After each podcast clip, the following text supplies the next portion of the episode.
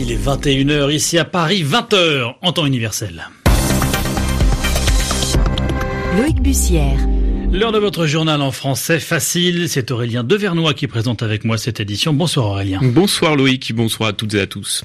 À la une, ce soir, le Venezuela et l'ultimatum des pays européens qui arrivent à son terme. Sept pays, dont la France, avait donné jusqu'à ce soir à Nicolas Maduro pour appeler à une nouvelle élection présidentielle. Au Salvador, la présidentielle, c'est justement ce dimanche. 5 millions d'électeurs se rendent aux urnes. Pour la première fois, c'est un centriste qui est favori des sondages. Et puis nous reviendrons également sur cette annonce de Benjamin Netanyahou, le premier ministre israélien qui se dit prêt à utiliser la force contre l'Iran, l'Iran qui vient d'annoncer le test d'un missile longue portée. Les journaux. Les journaux en français facile. En français facile. Le Venezuela, tout d'abord, où le président Nicolas Maduro a de nouveau proposé des élections législatives, tandis que plusieurs pays de l'Union européenne demandent de leur côté une élection présidentielle. il s'agit de l'Allemagne, l'Espagne, euh, la France, les Pays-Bas, le Portugal, le Royaume-Uni et l'Autriche. À l'opposé, euh, la Russie, la Chine, la Corée du Nord, la Turquie ou encore Cuba soutiennent Nicolas Maduro. Euh, Nicolas Maduro qui rejette donc l'ultimatum des pays européens qui lui avait donné jusqu'à ce soir pour organiser l'élection. Faute de quoi, ils reconnaîtront le président par intérim autoproclamé, Juan Guaido, Aurélien. Par ailleurs, cette crise au Venezuela a réduit considérablement euh, la rentrée dans le pays euh, de devises. Oui, ce week-end, la société Nour Capital, basée à Abu Dhabi, a finalement euh, confirmé avoir mené une opération d'échange d'or contre des devises pour le compte de la République du Venezuela. Une opération menée dans la légalité, dans le respect du droit international, selon cette société, mais qui soulève de nombreuses critiques de la part d'opposants au pouvoir en place. Les explications de Romain Lemaresquier. C'est le sénateur américain Marco Rubio, grand critique du régime de Nicolas Maduro, qui avait révélé l'affaire sur les réseaux sociaux. Et après un long silence, Nour Capital a finalement bien confirmé avoir procédé à l'achat de 3 tonnes d'or des réserves de la Banque centrale vénézuélienne en échange de devises. Une opération très critiquée par les pourfendeurs du régime chaviste qui accuse Nour Capital de permettre ainsi la survie d'un régime aux abois financièrement. Après avoir reconnu cette opération, Nour Capital a annoncé qu'elle ne mènerait plus aucune transaction de ce type avec les vénézuélien tant que la situation ne serait pas stabilisée. Une annonce qui met un terme à deux autres opérations qui devaient être menées prochainement selon l'agence Reuters. Au total, 29 tonnes d'or allaient être cédées, 15 tonnes devaient être prochainement acheminées aux Émirats arabes unis alors que 11 autres tonnes devaient être vendues à la mi-février. Des opérations scrutées tout particulièrement par les États-Unis qui ont prévenu les institutions bancaires de ne pas faire d'affaires avec leurs Vénézuéliens. La fuite des capitaux, c'est l'un des thèmes récurrents dans cette crise vénézuélienne et même au sein de la Banque centrale vénézuélienne une résidence semble se mettre en place. Certains employés refusent que les actifs vénézuéliens soient dilapidés.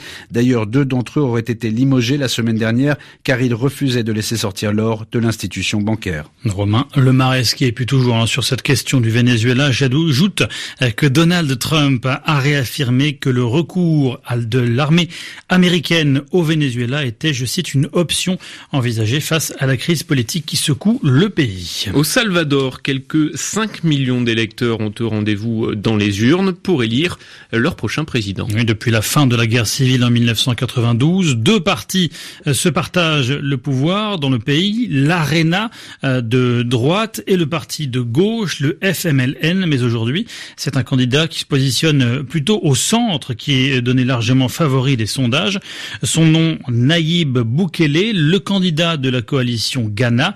Il a mené campagne sur les réseaux sociaux et son discours anti-corruption séduit dans un pays largement touché par la violence et la pauvreté, Carlotta Morteo.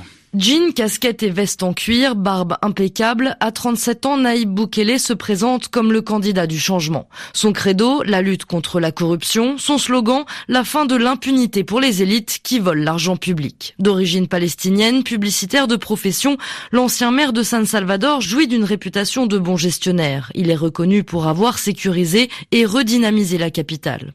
Outre son positionnement ni gauche ni droite, Naïb Boukele a séduit la jeunesse et la classe moyenne urbaine par ses discours sur l'éducation et ses idées pour relancer l'économie. Investissement dans l'industrie, le numérique et l'agriculture par des incitations fiscales et des aides publiques ou développement du tourisme par la création d'une filière surf par exemple.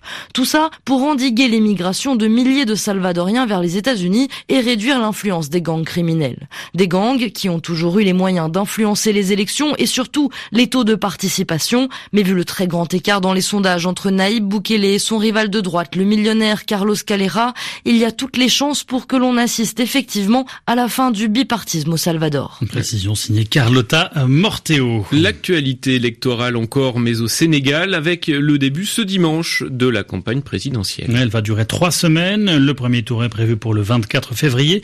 Le sortant Macky Sall est confronté à quatre autres candidats. Il tenait une réunion publique ce dimanche à Touba. Il espère être réélu dès le premier tour, comme son prédécesseur Abdoulaye Wade en 2007. 22h06 à Tel Aviv, dans l'actualité également, euh, cette annonce de Benjamin Netanyahou à l'attention de l'Iran. Le premier ministre israélien a averti ce dimanche à l'ouverture de la réunion hebdomadaire du cabinet ministériel que son pays n'hésitera pas à faire usage de la force contre Téhéran, y compris pendant la campagne électorale.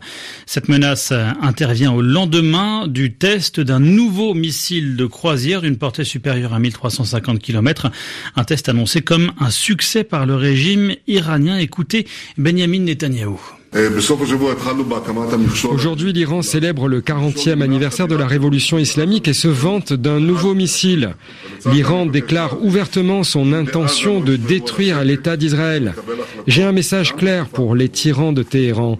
Nous savons ce que vous faites et nous sommes au courant de ce que vous vous apprêtez à faire.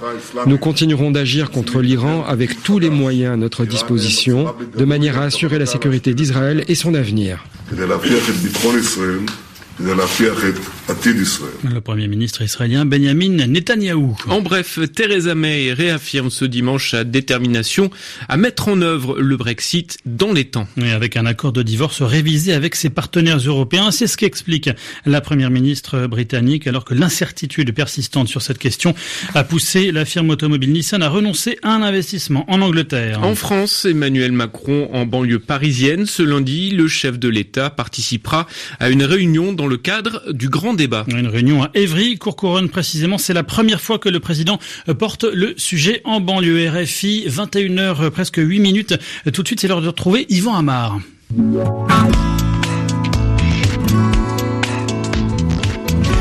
Amar pour l'expression de la semaine.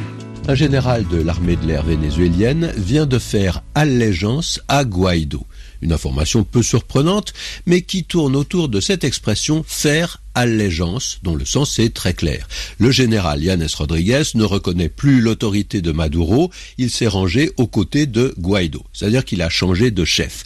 Il était sous l'autorité du président de la République, officiel, eh bien il se place délibérément, c'est-à-dire exprès, sous l'autorité de celui qui lui dispute le pouvoir. Il affirme sa fidélité à l'homme qui se présente comme le nouveau chef de l'État.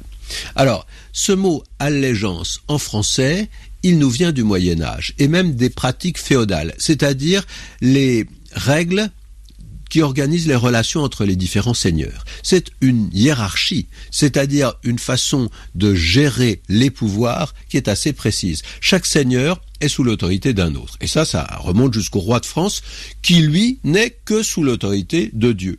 Donc, celui qui a l'autorité, on l'appelle le suzerain, celui qui lui obéit, on l'appelle le vassal. Et chaque noble est donc suzerain de celui à qui il commande, c'est-à-dire qui est en dessous, si on veut, et puis il est vassal de celui à qui il obéit, c'est-à-dire qui est au-dessus de lui.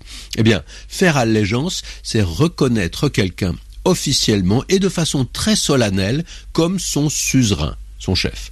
L'expression donc peut s'employer, c'est le cas ici, si on change de camp on le montre en désignant celui qu'on accepte comme son supérieur. Mais on entend aussi la formule si quelqu'un a décidé, dans un premier temps, de ne plus avoir de chef du tout, d'être son propre chef, de n'admettre l'autorité de personne. Et puis, euh, ça ne marche pas alors celui-là décide peut-être de rentrer dans le rang et de nouveau d'obéir à quelqu'un, à une tutelle. Il fait allégeance à celui qui représente l'autorité. Et nous faisons allégeance donc à Yvan Amar, RFI, les 21h10 à Paris.